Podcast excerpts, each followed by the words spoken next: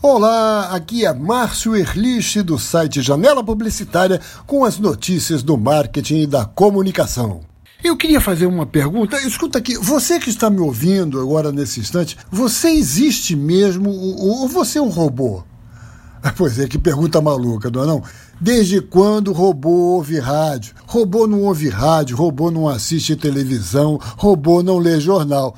E eu estou falando tudo isso pela tremenda confusão que está dando no meio de publicidade por conta de suspeitas cada vez maiores de que grande parte das audiências dos sites e nas redes sociais pode não ser de gente de verdade.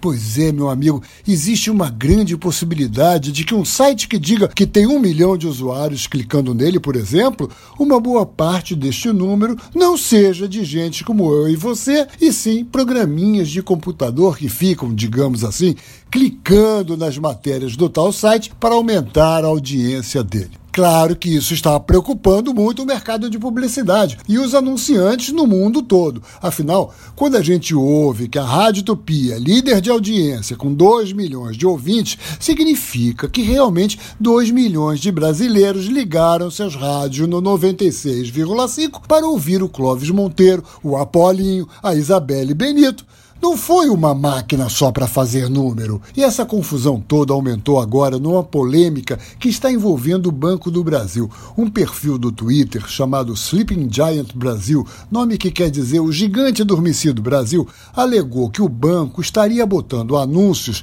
em sites que publicam fake news, as tais notícias falsas. O banco se defendeu dizendo que os anúncios vão para lá porque são enviados por um sistema de mídia programática que publica anúncios com a ajuda de robôs baseado na audiência desses sites. E se a audiência for fake?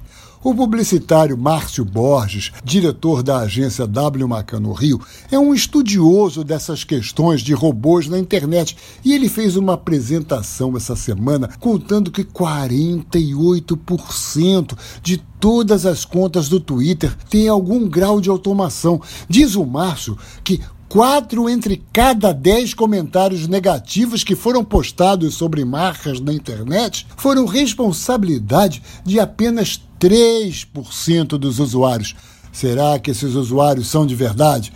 A internet, que trouxe uma enorme liberdade para a gente se comunicar, está correndo um risco enorme de credibilidade. Vai ser preciso uma boa arrumação na casa e isso também é responsabilidade de cada um de nós, que precisa tomar muito cuidado com o que a gente compartilha.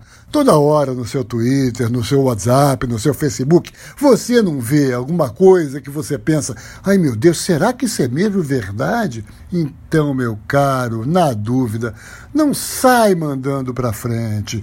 Vamos cada um de nós, no nosso alcance, ajudar a arrumar essa internet. Até porque, do jeito que está indo, a mentira, meu caro, mais cedo ou mais tarde, vai voltar para você mesmo, que não é robô.